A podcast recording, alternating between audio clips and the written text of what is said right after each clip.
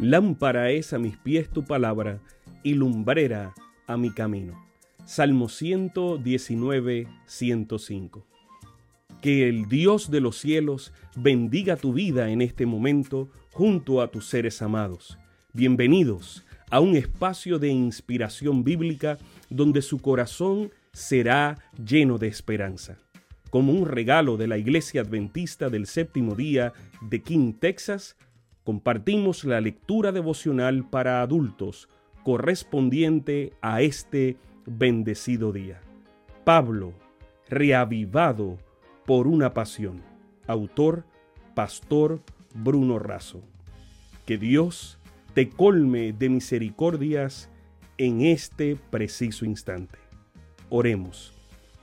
Amante Padre, que en este momento tu palabra trascienda al corazón de quien la escucha, sea sembrada y dé fruto para la vida eterna.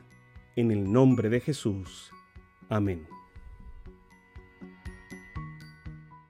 ¿Cómo orar unos por otros? Siempre que oramos por vosotros, damos gracias a Dios, Padre de nuestro Señor Jesucristo. Colosenses 1.3. Pablo siempre enfatizó la necesidad de orar unos por otros. Orar por tener descendimiento de la voluntad de Dios.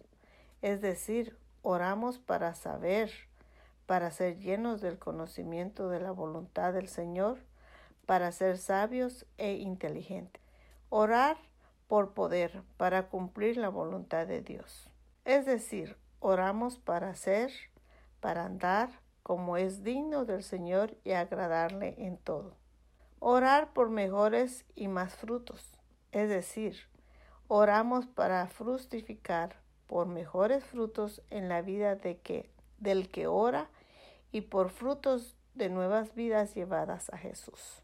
En todo el territorio de la división sudamericana se realizan todos los años los 10 días de oración, un programa especial de oración intercesora. En 2020 el énfasis estaba en el rescate de quienes necesitan volver al sendero del Señor. Centenas de milagros ocurrieron en respuesta a la oración intercesora. Esto escribió Felipe. Leemos en el portal de las noticias adventistas. Todo parecía felicidad, pero poco a poco se distanciaba de Jesús, la iglesia, la fe y los principios. Milagros pensaba en aprovechar sus años de juventud junto a su enamorado. Parecía que ese Dios del que tanto había escuchado desde niña se había ido lejos. Ya no tenía paz en mi corazón y olvidé mi comunión con Cristo, afirma Milagros. Así pasaron cinco años.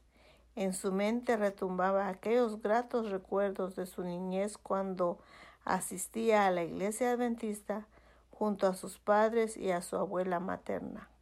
Milagros. Asistió a la escuela de misiones que entrena jóvenes para ir a servir en algún lugar del mundo y se graduó como misionera. Al final del 2019 acudió a su chequeo médico de rutina y descubrieron la presencia de una enfermedad delicada. Ese fue el detonante para volver a la iglesia y recuperar su relación personal con Dios.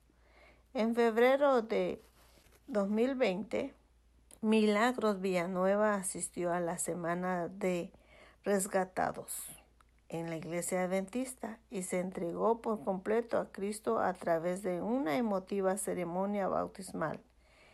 He prometido a Dios servirlo y no volver a alejarme de él, indicó.